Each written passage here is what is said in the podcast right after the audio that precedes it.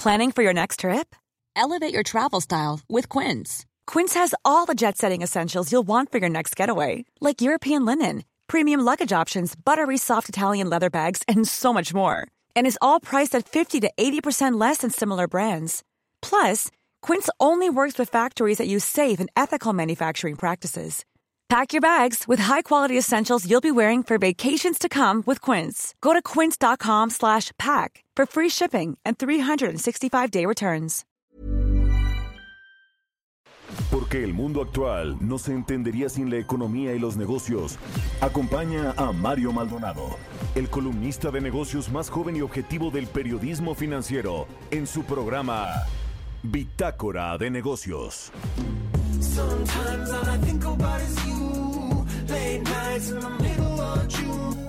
He waves been faking me out. Can't make you happier now. Sometimes all I think about is you. Late nights in the middle of June. He waves been faking me out. Can't make you happier now. Usually I put something on TV, so we never think today I see our reflections clearly in Hollywood, laying on the screen. You just need a better life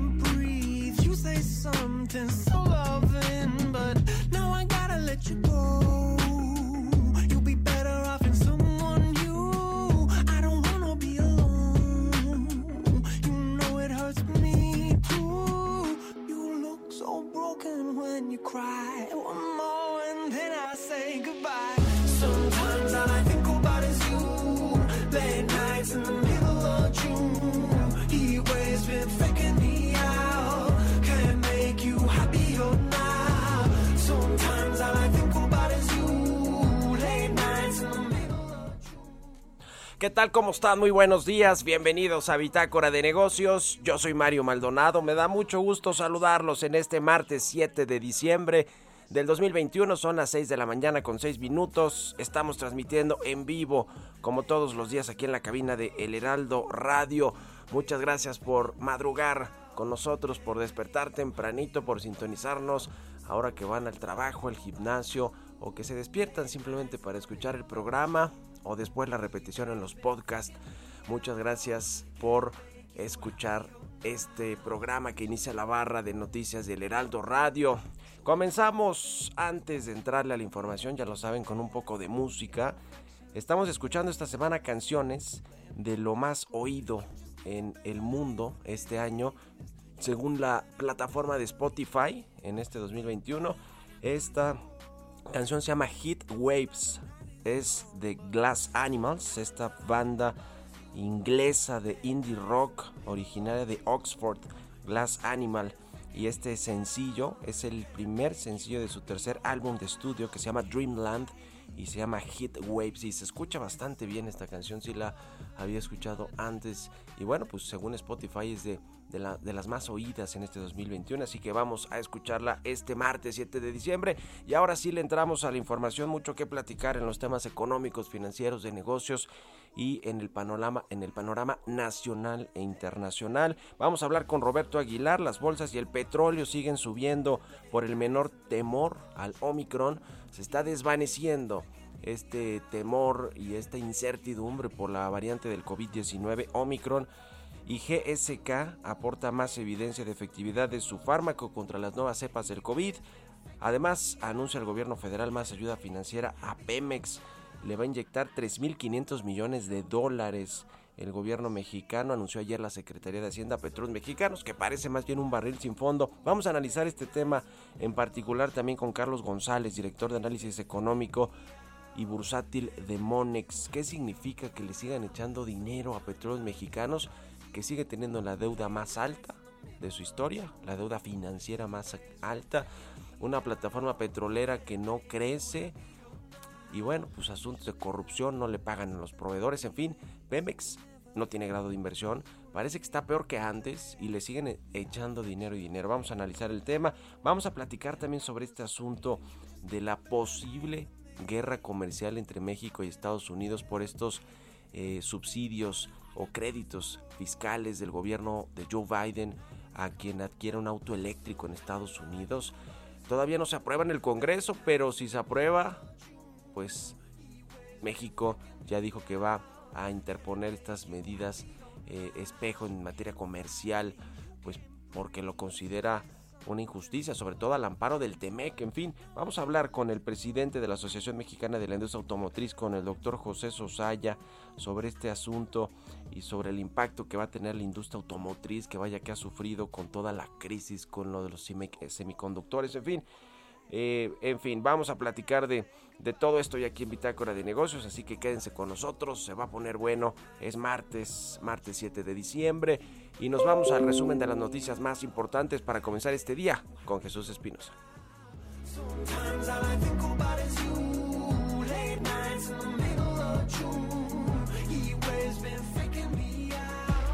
El resumen.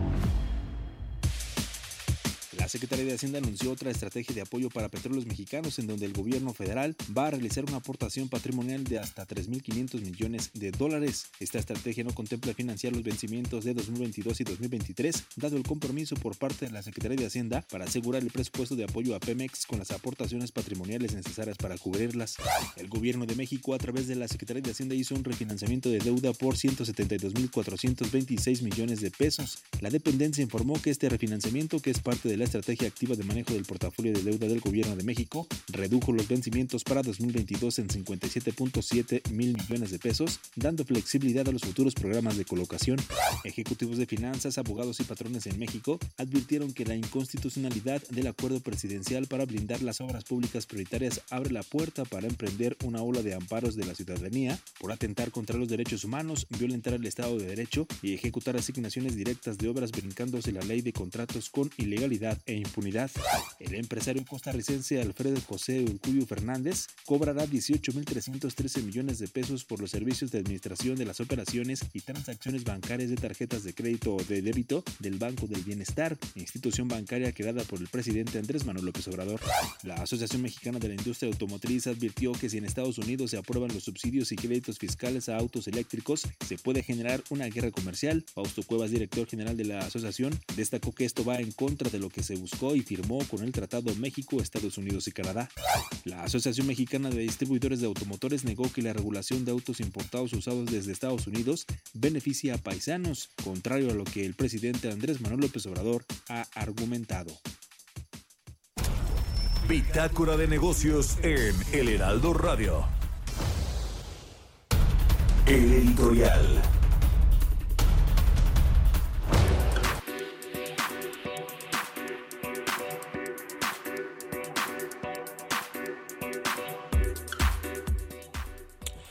Han sido días complicados para el presidente Andrés Manuel López Obrador y su cuarta transformación, su gobierno, sobre todo pues complicados con respecto a su discurso anticorrupción, su discurso eh, pues moral de la transformación del país, sin corrupción, sin privilegios, sin dinero en los curitos, sin efectivo en las manos de los funcionarios. Han sido dos semanas, ayer yo ponía un tweet que la verdad voló en mi red social, en las redes sociales, y justo puse, pues digamos, una reflexión. En pocos días al presidente le explotaron, fíjese nada más un recuento rapidísimo. El caso del programa Sembrando Vida y el beneficiario, el empresario Hugo Chávez, consultor de este programa, amigo del el hijo del presidente López Obrador, del famoso Andy de Andrés Manuel López Beltrán, quien pues se habría beneficiado eh, pues de forma incorrecta o ilegal, vamos a decirlo así, o por lo menos hay un conflicto de interés de este programa Sembrando Vida y de la, empresa de chocolate que tiene su hijo, que tiene el hijo del presidente eh, Andrés Manuel López Beltrán. Ese tema salió, el presidente se enojó, le preguntaron y pues cargó ahí contra la prensa. Luego vino este asunto de es el nuevo titular de Birmex, el de los eh, medicamentos y las vacunas, la empresa estatal que se encarga de distribuir estos medicamentos y las vacunas. Eh, la revista Proceso le publicó pues ahí una serie de inconsistencias en su ejercicio como funcionario público a Jans Pedro Loman, que es el actual, que va a ser el actual encargado de Birmex. Estaba en el liste y hay pues ahí una licitación turbia de ambulancias que le documentó la revista Proceso. Está también el asunto de los videoescándalos de Alejandro Esquer, el secretario particular del presidente López Obrador, recibiendo dinero y más bien transfiriendo dinero, depositando dinero junto con otra exfuncionaria del partido Morena en una sucursal de banco. Esto fue eh, eh, eh, visto y revisado por el INE en su momento. Y bueno, pues en esta operación carrusel, como se le llama, para depositar en cada vuelta eh, pues eh, una buena cantidad de dinero. Creo que en total fueron 2 o 14 millones de pesos los que se depositaron en cash, en efectivo. Lo que no le gusta al presidente López Obrador. Está también este asunto, este reportaje que le publicaron con respecto a los contratos opacos del ejército en el Aeropuerto Internacional de Santa Lucía. Y ahora más recientemente esta guerra entre Alejandro Hertz Manero, el fiscal general de la República, y el ex titular de la UIF, Santiago Nieto, que hoy por cierto tiene su segunda parte en el Universal y en Reforma. Salen más propiedades y más empresas inmobiliarias de Alejandro Hertz Manero, se publica en la portada del Universal y Reforma publica una nota sobre el hermano incómodo entre comillas de Santiago Nieto, quien habría pues contratado una empresa fantasma para venderle la casa que compró en Querétaro y que se documentó ayer en el Reforma. En fin, han sido días complicados para el presidente López Obrador en materia de su discurso anticorrupción. Yo diría dos semanas pues demoledoras para este discurso de transparencia y de anticorrupción. ¿Ustedes qué opinan? Escríbanme en Twitter, arroba Mario Mal a la cuenta arroba Heraldo de México. Economía y mercados. Roberto Aguilar ya está con nosotros como todos los días. Mi querido Robert, ¿cómo estás? Buenos días. ¿Qué tal Mario? Me da mucho gusto saludarte a ti y a todos nuestros amigos. Rápidamente nos vamos con el tema de, los datos que dio a conocer el INEGI muy temprano. La inversión fija bruta sube 9.9% en septiembre a tasa anual. Sin embargo, cuando se mide en agosto hay una caída de 1.6%. Así, como lo hemos dicho también, más evidencias del freno de esta, esta recuperación de la economía mexicana, pues estuvo que pausar por algunos meses. Y bueno, también te comento que una menor preocupación de la variante Omicron se consolidó apoyando ya la recuperación de los activos financieros globales. Las bolsas europeas alcanzaban su nivel más alto en una semana, las asiáticas se recuperaban mientras que las acciones mineras saltaban después de que China suavizara su política monetaria y el Banco Central de este país recortara la cantidad de efectivo que los bancos deben mantener en reserva, lo que elevaba los precios de los metales ante la esperanza de un impulso económico para el principal consumidor de metales del mundo los futuros de las bolsas estadounidenses con un avance superior a 1%. Y bueno, una noticia que también ha sido importante para el tema de los mercados es que la farmacéutica británica Glaxo afirmó que su terapia contra el coronavirus, contra el COVID-19 basada en anticuerpos desarrollada junto con su socio estadounidense Vir eh, es eficaz contra todas las mutaciones de las nuevas variantes Omicron del coronavirus y esto citando nuevos datos de estudios en fase inicial y pues obviamente esto está siendo muy importante también para los mercados. Y ayer los precios del petróleo subieron casi 5% por la expectativa de que la variante del Omicron del coronavirus tenga un impacto económico menos perjudicial si sus síntomas resultan ser mayoritariamente leves y cuando algunos países miembros de la OPEP daban señales de confianza en el mercado.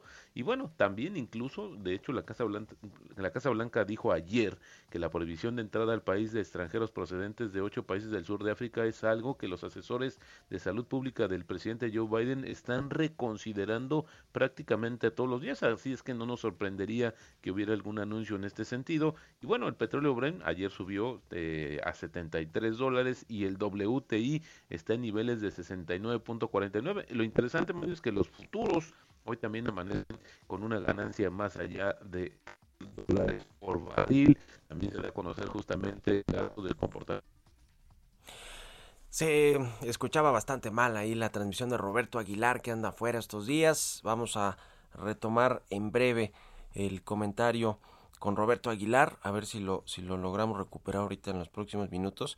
Fíjense que platicamos aquí hace unos días también sobre una, una empresa a la que le invirtieron una, una fintech de estas a las que SoftBank y General Electric le invirtió una primera ronda de inversión, se llama Incode, y ahora le metieron otra ronda de inversión y ya alcanza los 1.250 millones de dólares. Así, mire, al, al principio se anunció que esta empresa Incode recibió 220 millones de dólares en una serie B en una y le daba una evaluación de 1.200 millones de dólares. Esta empresa que hace eh, identidad, autentificación y verificación de identidad facial, pues ahora está anunciando que eh, pues recibió una nueva capitalización de 220, de 220 millones de dólares. La primera fue de 25 millones de dólares en una ronda B. Ahora recibe 220 millones de dólares en una serie B. Y esto lo evalúa en 1.200 millones de dólares. Es un nuevo unicornio. Y, y lo interesante es que el fundador de esta empresa, de esta startup que ahora pues ya no es tan pequeña, con una evaluación de 1.200 millones de dólares, la fundó un egresado del ITAM del 2015, se llama Ricardo Amper, la fundó en San Francisco, se llama Incode. Así que vamos a ver si platicamos con él porque me mandaron esta información tempranito hoy. La publica de hecho Bloomberg. Eh, esta, este, esta inversión de 220 millones de dólares por, le decía, por los fondos de SoftBank, de General Electric, Bet Values. Y con esto Incode le decía, una empresa que fundó un mexicano del ITAM, Ricardo Amper, vale ya 1.200 millones de dólares. Platicamos con él aquí hace, hace unos meses ya, de hecho, sobre esta compañía que le decía se dedica a la autentificación y verificación de identidad facial, pero ya con la mayor tecnología. Y ahora pues está recibiendo esta nueva capitalización y es otro unicornio latinoamericano, mexicano. Y enhorabuena, vamos a platicar con él, con el fundador a ver si mañana o esta semana y le traemos ya todos los detalles. Vamos a otra cosa, ya nos recuperamos al buen Robert, a ver si más adelantito en el programa después del corte de la media. Mientras tanto vamos con Ernesto Farrell. Radar económico. Mi querido Ernesto Farril, ¿cómo estás? Buenos días. No tenemos a Ernesto Farril también. Bueno, está fallando aquí todo un relajo ahí. Este, acá afuera no tenemos a Ernesto Farrell. Vamos a platicar con él de su columna que publica los lunes en el financiero. Escribió sobre los 10 principales pronósticos de la economía global para el 2022. Ya te recuperamos, Ernesto. Buenos días. muy buenos días, ¿cómo están todos? Muy bien, gracias. A ver, platícanos de estos pronósticos para la economía global en, en el 2022. Bien, los 10 principales pronósticos, vámonos rápido. Primero, nosotros estamos estimando que la economía global va a crecer, va a continuar con su proceso de recuperación económico y que va a crecer el PIB global en 4% después de haber crecido 5.5% este año. El segundo pronóstico que tenemos es el eh, precio de los hidrocarburos. Nosotros pensamos que la OPEP más Rusia van a mantener la gradualidad en el incremento de sus cuotas de producción que ya han anunciado y que por lo tanto los precios del petróleo podrían mantenerse entre los 65 dólares hasta los 80. El precio del gas lo vemos que puede mantenerse desde los cuatro y medio hasta los cinco y medio dólares por unidad de BTU. Tercero, los cuellos de botella en el suministro de distintas materias primas y componentes a continuar a lo largo de la primera mitad del año entrante y posteriormente pues vamos a ver una tendencia a la baja en la inflación eh, precisamente por una reducción en los precios de las materias primas y de los hidrocarburos.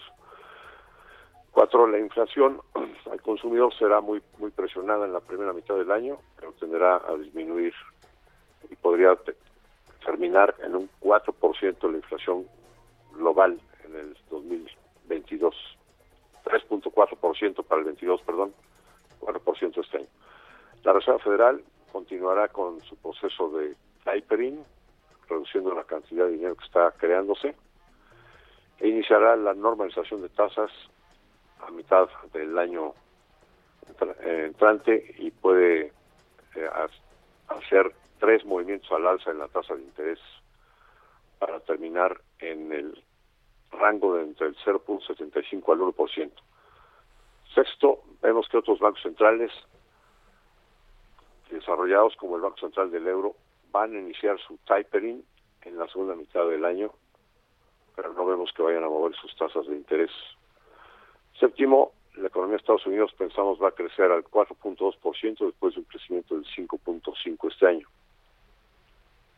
Octavo, en la eurozona vemos que los costos de la energía y las interrupciones de suministros, la nueva ola del, del COVID van a afectar a esta economía y que de la zona euro y que pudieran estar creciendo a una tasa del 3,5% este año después de haber crecido eh, 5% el año pasado. Pues Último. sí, el, el décimo, el décimo, ¿cuál es el décimo? Bien, crecimiento de la región latinoamericana lo vemos en un 3% real anual después de haber crecido al 6.2 este año. Parecido a lo que estamos pensando para México.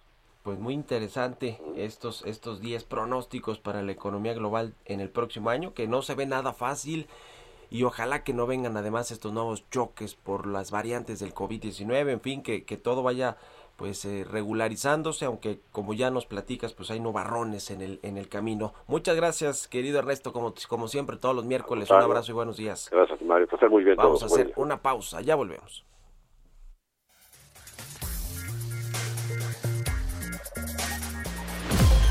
Continuamos en un momento con la información más relevante del mundo financiero en Bitácora de Negocios con Mario Maldonado. Regresamos. Heraldo Radio, la HCL se comparte, se ve y ahora también se escucha. Estamos de vuelta en Bitácora de Negocios con Mario Maldonado.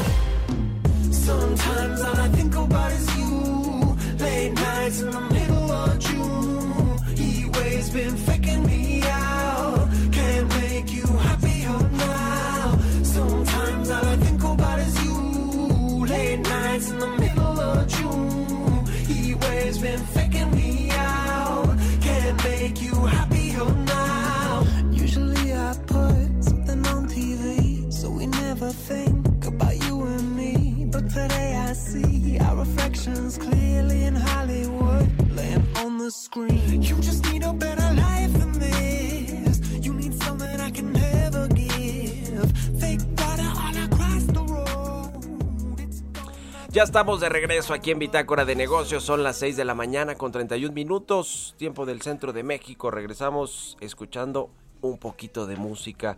Las canciones más reproducidas en esta plataforma de Spotify en el 2021 es el caso de esta banda inglesa que se llama Glass Animals, banda de indie rock originaria de Oxford.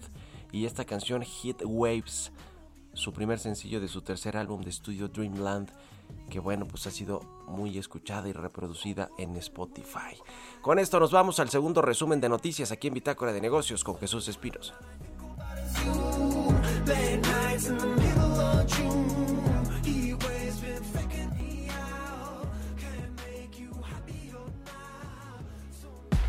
El resumen. Vicente Yáñez, presidente de la Asociación Nacional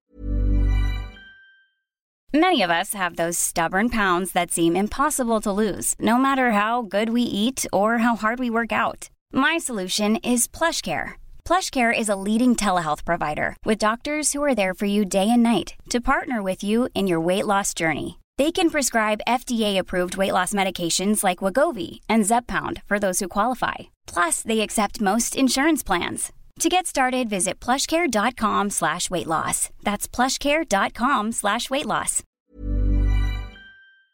De Tiendas de Autoservicio y Departamentales señaló que con el aumento en la inflación, mayores costos de logística, combustibles y la escasez de materias primas, tiendas y fabricantes buscan opciones para no trasladar el impacto de esta situación a sus clientes. El Fondo Nacional de Fomento al Turismo va a poner a la venta las localidades turísticas de Nopoló, Loreto y Puerto Escondido, las tres en Baja California Sur. De acuerdo con un informe al que accedió el Heraldo de México, la institución se hará de un contratista especializado para que éste realice un estudio de mercado para inversionistas. Para reducir el impacto ambiental y social de sus operaciones, Petróleos Mexicanos alista una inversión de 7.543 millones de pesos en lo que resta del sexenio. En su sesión del 18 de octubre de este año, el Comité de Riesgos de Petróleos Mexicanos y sus empresas productivas subsidiarias instruyó desarrollar un programa de tres años para dar atención a los 209 riesgos identificados. De acuerdo con cifras del Instituto Nacional de Estadística y Geografía, la producción de autos disminuyó 20.3% en noviembre de 2021 respecto al mismo mes del año pasado. El mes pasado se ensamblaron 248.960 unidades en las fábricas instaladas en el país, mientras que en noviembre de 2020 fueron 312.184 unidades. Una delegación encabezada por el secretario de Turismo Federal Miguel Torruco Márquez realizará una visita a las ciudades de Houston y San Antonio, Texas, para promover el programa de promoción internacional Operación Toca Puertas 2021.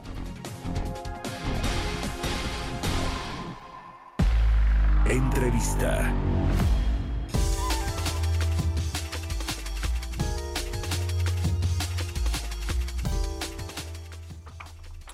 Y bueno, pues ya hemos platicado aquí sobre este tema de los vehículos eléctricos, este plan del gobierno de Joe Biden en Estados Unidos para pues subsidiarlos a través de créditos fiscales a los autos eléctricos que se produzcan en Estados Unidos, exclusivamente los que se producen en Estados Unidos. Después de esto, que le decía todavía no es un hecho porque no se ha aprobado en el Congreso, pero es muy probable que sí suceda, el gobierno de México, la Secretaría de Economía, pues ya dijo que va a aplicar medidas arancelarias en respuesta a este pues a esta decisión unilateral de Estados Unidos aun cuando hay un tratado de libre comercio el TEMEC que tiene el asunto de las reglas de origen con, con respecto a la fabricación de autos, que además fue un capítulo que un capítulo que le costó mucho trabajo a México negociar con los estadounidenses y los canadienses. Vamos a entrarle al tema, vamos a platicar sobre este tema, sobre este asunto con el doctor José Sosalle, presidente de la Asociación Mexicana de la Industria Automotriz. ¿Cómo estás, José? Buenos días. Hola, muy buen día, Mario. Muy bien, gracias. muchas gracias. ¿Cuál es el panorama? ¿Cómo está el estatus de este eh, subsidio eh, a través de créditos fiscales de Estados Unidos? Todavía no se aprueba, ¿verdad? ¿Cómo va el asunto? No, bueno, se aprobó en la Cámara Alta y el día, creo que es 13 de diciembre, justamente próxima semana, deberá votarse en, en la otra Cámara. Y bueno, pues ahí es donde está nuestra gran preocupación que se vaya realmente a aprobar por ambas cámaras y entonces sí ya tendría sus efectos. ¿Qué efectos? ¿Cuáles son las consecuencias que están viendo ustedes para la industria automotriz mexicana? Bueno, en primer lugar, aclarar que el otorgar subsidios a la compra de autos eléctricos es una costumbre y es una práctica global, ¿no? Todos los países se otorgan, pero nunca de manera discriminada, discriminada, solo se otorguen a aquellos que se fabricaron en el país. Aquí lo que se pretende hacer es esa, esa discriminación, eh, que solo aquellos fabricados en los Estados Unidos y luego tiene un bono extra de 500 dólares y son hechos por ciertos sindicatos yo creo que todavía más discriminatorio no puede no puede ser no y vemos con preocupación los efectos negativos que tendría no solo en la venta de autos eléctricos que se fabrican en México o autopartes el, para autos eléctricos que se fabrican en México sino que a mediano largo plazo pues puede marcar una pauta para otras industrias que hoy pretendieran o estuvieran viendo instalarse en México para fabricar autopartes o, las empresas armadoras que ya están aquí fabricar o manufacturar los autos eléctricos en México, pues empezar a desviarse para ver si los fabrican en los Estados Unidos y gozar de estos estímulos, ¿no? Entonces creo que tiene un doble efecto muy negativo para la industria mexicana, eh, automotriz mexicana. Pues sí, suena discriminatorio que sea únicamente a los autos que se producen en Estados Unidos. ¿Cómo afecta este asunto el tema del, del acuerdo comercial, el TEMEC que tiene estas reglas de origen? Y yo decía que costó tanto trabajo negociar para que fueran eh, pues también de beneficio para México, que no, que no se viera tan afectado por las nuevas normatividades o las nuevas reglas de producciones de autos en, en el sector, eh, perdón, en, el, eh, en Norteamérica. ¿Cómo afecta, cómo vulnera el TEMEC? Tú mencionabas claramente ahí que eh, son acuerdos que el TEMEC ya incluso eh, tiene su capítulo para el sector automotriz, ¿no? Y la idea y el espíritu del TEMEC es la producción en la región. Y justamente ese es el compromiso de los tres países. Y concretamente en el tema automotriz, la producir, producción de los autos en la región. Y esto, pues de manera clarísima, está violando esta parte del TEMEC y, el, y, discrimina también dentro del tema. Quiero que ahí hay argumentos importantes legales eh, en contra de esta de esta medida de los Estados Unidos probablemente.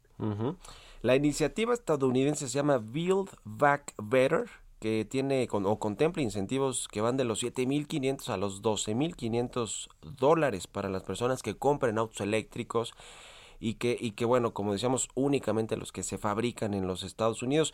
En México ya alzó la voz la Secretaría de Economía, dijo que va, en todo caso, si pasa en la Cámara, en la, en la, en la Cámara Baja, en el, en el Congreso estadounidense y se aprueba y es realidad, pues va a imponer medidas espejo eh, arancelarias y demás para pues intentar compensar este tema, pero mientras tanto la industria va a estar afectada. ¿Qué tipo de medidas en términos del sector automotriz se pueden imponer en contra de Estados Unidos ante esta decisión, José? Bueno, ahí para mí el hablar de las medidas eh, correctivas en caso de que se llegara a, aprobar esta medida no es mi posición porque ese sería un tema del Estado mexicano contra el Estado de los el gobierno de los Estados Unidos. Eh, lo que sí creo yo que debiera de pensarse mejor en cómo implementar como región este tipo de incentivos para motivar eh, la compra de este tipo de autos en toda la región y no nada más los hechos en los Estados Unidos. ¿Qué ves detrás de esta iniciativa, además de querer incentivar en Estados Unidos pues el consumo de autos eléctricos, la transición energética? Y lo pregunto, José Sosaya, presidente de la mía, porque eh, de pronto pues eh, pareciera como que es, déjame ponerlo en estos términos tan coloquiales, una cucharada de su propio chocolate a México con la contrarreforma eléctrica, ¿no? Y pienso en el caso específico de General Motors, que dijo hace unas semanas que su plan hacia 2030 es construir únicamente autos, fabricar únicamente autos cero emisiones y que si en México no había esas condiciones, pues probablemente se iba a ir del país de construir este autos en México. Eh, este, ¿Este tema no va en esa misma línea de lo que dice General Motors, José? No, mira, eh, todas las empresas armadoras globales ya mencionaron que sus compromisos del 2035 al 2050 es que van a producir puros vehículos de este tipo. Y lo más preocupante es que además solo utilizarán energías limpias en la fabricación de este tipo de vehículos. Entonces eso pues sí tiene un grado importante de, un reto importante para México el que nos pongamos al día en este tipo de tecnologías y en tener y disponer de este tipo de energías suficientes para conservar a la industria automotriz en México. Yo creo que esa parte es muy, muy importante para, para México, que empecemos a ver qué se requiere para llegar al 2035 con las energías limpias disponibles en el país, ¿no? Ahora, eh, el, el, tema de la afectación en la industria mexicana, yo leía el otro día la Coparmex un comunicado donde hablaba de, de, hasta un millón de empleos que podrían estar en riesgo con esta decisión del gobierno estadounidense. ¿Tienen ustedes cuantificado ya más o menos en términos de empleos, inversiones, de producción, de qué tamaño sería el golpe? un millón de empleos es, es el número de empleos directos del sector automotriz, o sea, no, no veo yo esa dimensión de manera inmediata y, esperemos que no vaya a darse de esa magnitud. No lo veo así, eh, soy menos pesimista que eso y de manera inmediata no creo que hubiera una afectación tan tan fuerte. El problema, como te mencionaba yo, es el caso de que otras industrias empiecen a pensar en irse hacia los Estados Unidos en el mediano o largo plazo industrias que no están todavía en México y que están pensando venirse para acá pudieran afectarse sus decisiones. Eso me preocupa a mí mucho más. Pues eh, vamos a estar muy pendientes. Ustedes tienen eh, mesas ya, pláticas, me imagino, con la Secretaría de Economía para ver pues eh, cómo, cómo hacen presión y, que esto no suceda, o por lo menos que no afecte o que no sea discriminatorio con respecto a que únicamente a los autos de Estados Unidos, pero con Estados Unidos hay diálogo también en este sentido. Bueno, nosotros sí hemos buscado el diálogo eh, con la Secretaría de Economía, estamos en constante comunicación, inclusive también con la Secretaría de Relaciones Exteriores. Yo personalmente estuve en Washington tocando este tema. Eh, en fin, hemos hecho nuestro esfuerzo en nuestras medidas y eh, pues hemos coincidido con la Secretaría de Economía en la molestia por este tipo de medidas. ¿no? Bueno, pues estamos muy pendientes y, en contacto. Si nos permites, te agradezco mucho estos minutos, José Sosaya, presidente de la Asociación Mexicana de la Industria Automotriz. Gracias y buenos días.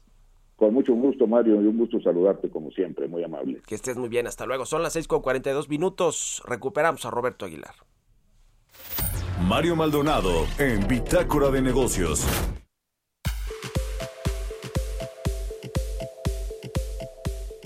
Mi querido Robert, se perdió la comunicación hace unos minutos, pero ya estás de vuelta te quedaste Gracias, Mario. eh, en el tema Nos de- jugó mal la tecnología, pero rápidamente, mira, para darle seguimiento al tema automotriz, te platico que Toyota anunció que está construyendo justamente una nueva planta de baterías por 1.290 millones de dólares en Carolina del Norte, a medida de que avanza su plan para ampliar la producción de vehículos híbridos y eléctricos, y también, fíjate, interesante, la automotriz Stellantis, esta que planea generar unos 4 mil millones de euros de ingresos anuales adicionales para el año 2026 a partir de productos y suscripciones basadas en software y esto se llevaría 20 mil millones de euros para el año 2030, es decir, Hoy las automotrices volviéndose más tecnológicas que nunca. Y también te comento un tema, Mario, que está causando mucho revuelo en, en Europa. Esto lo destapó el Financial Times, pero hoy aparentemente se va a definir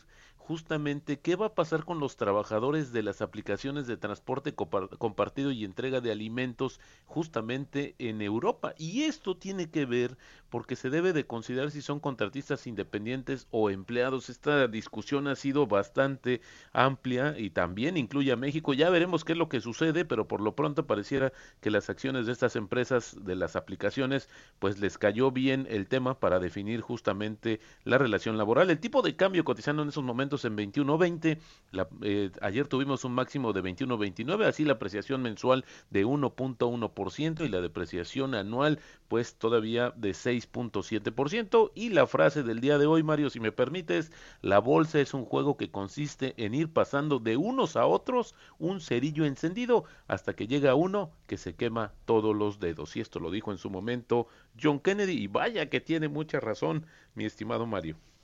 Pues sí, tiene mucha razón, mi querido Robert. Fíjate que ayer que estábamos ahí en una comida con el presidente de la Asociación de Bancos de México, con, un- con una serie de periodistas, él nos refería un texto y ahora me, me acordé que platicábamos con José Sosaya sobre este asunto automotriz y cómo está reconfigurándose todo el asunto de las cadenas de producción y de suministro.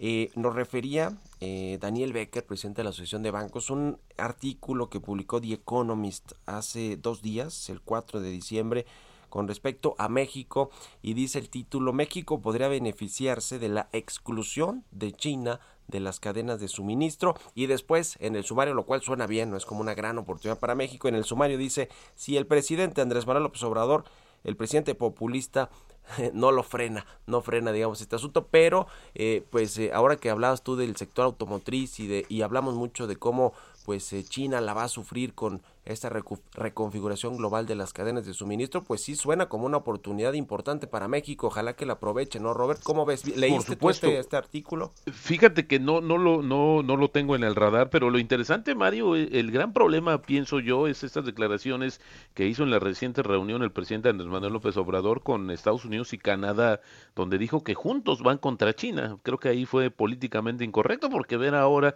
qué es lo que sucede y si eh, también Estados Unidos junto con México y Canadá, pues van a defender estos territorios y sucederá que México, pues tiene un papel muy importante que podría aprovecharse, sí, siempre y cuando se generen condiciones para que la inversión llegue a México y no a Estados Unidos como se está dando a conocer en las últimas semanas, Mario. Bueno, pues ahí está el tema. Muchas gracias, Robert. Nos escuchamos mañana. Buenos días. Gracias, Mario. Muy buenos días. Roberto Aguilar, síganlo en Twitter, Roberto AH6 con 46 minutos. Historias empresariales. ¿Qué ha pasado con la tribulada aerolínea Interjet después de más de un año de que se, se mantiene en tierra, dice que va a reiniciar operaciones en el 2022. ¿Será? Nos platica Giovanna Torres. Interjet es una aerolínea mexicana fundada por Miguel Alemán Magnani con sede en Ciudad de México que inició operaciones en 2005. Desde enero del 2021 se encuentra en huelga y bajo un proceso de quiebra. Representantes de la compañía señalaron que ya se encuentra en el proceso para reanudar sus vuelos en 2022 y lo haría con 10 aviones arrendados después de suspender operaciones en 2020, cuando la pandemia de coronavirus golpeó fuertemente sus finanzas que de por sí ya venía en picada. Agregaron que los estragos de la pandemia en el sector turístico mundial han agudizado los problemas operativos y de pago de deuda, además de fiscales y salariales de la empresa, que pasó de ser una de las principales líneas aéreas en México a riesgo de bancarrota. Luis Bertrand, director general de Interjet, destacó que el plan es reiniciar operaciones con 10 Airbus 320. Explicó que a la par de las negociaciones financieras jurídica y laboral, se está avanzando en reiniciar operaciones. De acuerdo con Iván Romo, uno de los encargados de reestructurar los 1.250 millones de pesos de pasivos que arrastra Interjet, se busca llegar a un acuerdo de pago con los diferentes acreedores cuando se inicie el concurso mercantil y proteger a los 5.000 empleados que componen la plantilla, pero el concurso todavía no tiene fecha de inicio. De acuerdo con Luis Bertrand, de los Airbus que espera arrendar Interjet en la nueva etapa, seis se destinarán al aeropuerto de la Ciudad de México, dos al de Toluca y dos a la terminal de Santa Lucía que será inaugurada en 2022. Para Bitácora de Negocios, Giovanna Torres.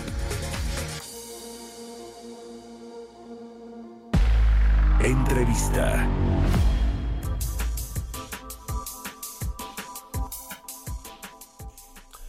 Y bueno, platicábamos también al inicio del programa sobre esta inyección de capital que anunció ayer la Secretaría de Hacienda, 3.500 millones de dólares a petróleos mexicanos. Vamos a analizar esto con Carlos González, director de análisis económico, cambiario y bursátil de Monex. Carlos, muy buenos días. ¿Qué tal, Mario? Buenos días, buenos días al auditorio. ¿Cómo ves esta inyección, nueva inyección de capital? ¿Le ayudan a Pemex? ¿Le inyectan eh, recursos frescos? ¿Le ayudan con beneficios fiscales, menos carga fiscal? Pero no se ve la luz al final del túnel, ¿o sí, Carlos? Pues eh, no, nos parece, Mario, que eh, si bien ayuda a Pemex, la realidad es que Pemex tiene una situación complicada, una situación financiera bastante complicada, cada vez produce menos y está mucho más endeudada. Eh, en principio, pues, nos parece que es eh, positivo estas medidas para Pemex. Sin embargo, creemos que de mediano y largo plazo pues, es un barril sin fondo en donde el gobierno tendrá que seguir haciendo nuevas aportaciones que eh, pues saldrán de las de la bolsa del gobierno para apoyar a Pemex a una inversión que hoy en día es menos productiva. nada más por compartir algunos algunas cifras que empiezan a salir hoy por la mañana es eh, lo que se está eh, aportando a Pemex, estos 3.500 millones de dólares, es el equivalente a casi pues, la mitad de lo que se va al sector salud o una tercera parte de lo que se va a la Secretaría de Bienestar. Y esto, pues al final del día, son recursos que eh, pues no se van a proyectos productivos, sino se van a una empresa que está pues muy endeudada y que tiene que cumplir con sus compromisos de corto y mediano plazo. Estos eh, 3.500 millones de dólares, ¿será que vienen de esta reciente compra que hizo la Secretaría de Hacienda al Banco de México de, de 7 mil millones de dólares de las reservas internacionales? ¿Vendrán de ahí estos recursos? Pues mira, no queda muy claro de dónde vienen. Señalan en el comunicado que son eh, que vienen de aportaciones patrimoniales, es decir, de excedentes del presupuesto. eh, probablemente eh, pudieran venir de ahí eh, sin embargo, pues yo te diría que, que más allá de, eso, lo que estamos viendo es que eh, pues no solamente quedar aquí, hacia adelante eh, seguiremos viendo pues más aportaciones por parte del gobierno hacia una empresa que cada vez produce menos y tiene pues más deuda. Pues sí, exacto, tiene más deuda Petróleos Mexicanos, su deuda financiera que debe estar por ahí de los 118 mil millones de dólares, así que pues inyectarle 3.500 para prepagar deuda o para aliviar algunos de los compromisos financieros que tiene en el corto plazo, pues no suena, no suena como algo que realmente le va a ayudar mucho a Pemex y de recuperar el grado de inversión eventualmente de eso mejor ni hablamos, ¿verdad Carlos? Se ve pues eh, años luz de que suceda algo así. Sí, definitivamente Mario me parece que estamos todavía muy lejos de esto y déjame eh, compartir eh, algunos puntos. La calificadora Fitch y Moody's tienen a Pemex en grado especulativo y, y, básicamente me parece que hace sentido, ¿no? La empresa hoy no tiene eh, pues el, flujo suficiente para eh, hacer frente a sus compromisos eh, financieros.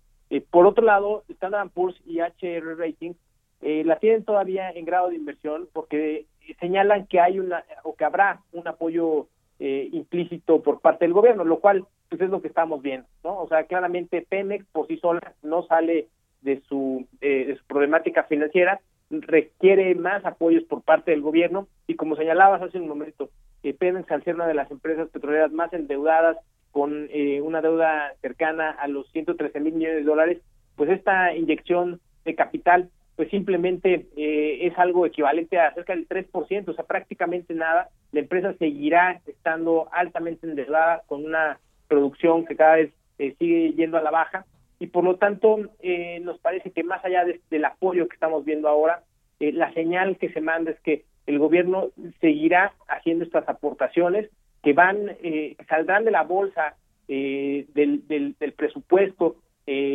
que en lugar de irse a proyectos productivos irán a pagar la deuda de una empresa que hoy en día no es rentable.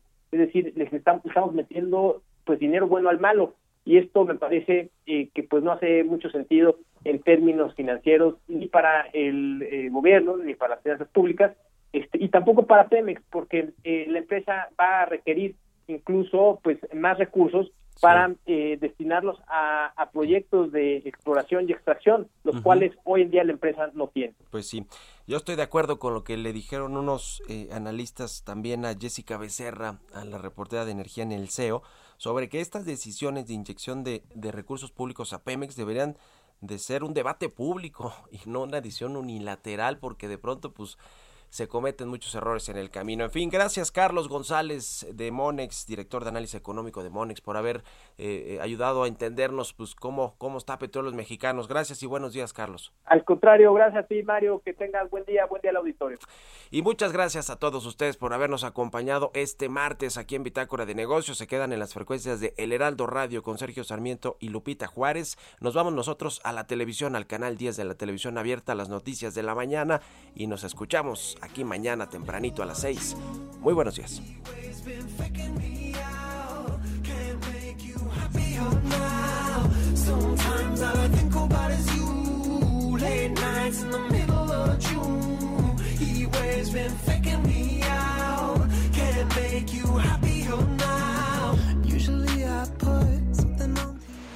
Esto fue Bitácora de Negocios con Mario Maldonado, donde la H suena y ahora también se escucha una estación de Heraldo Media Group.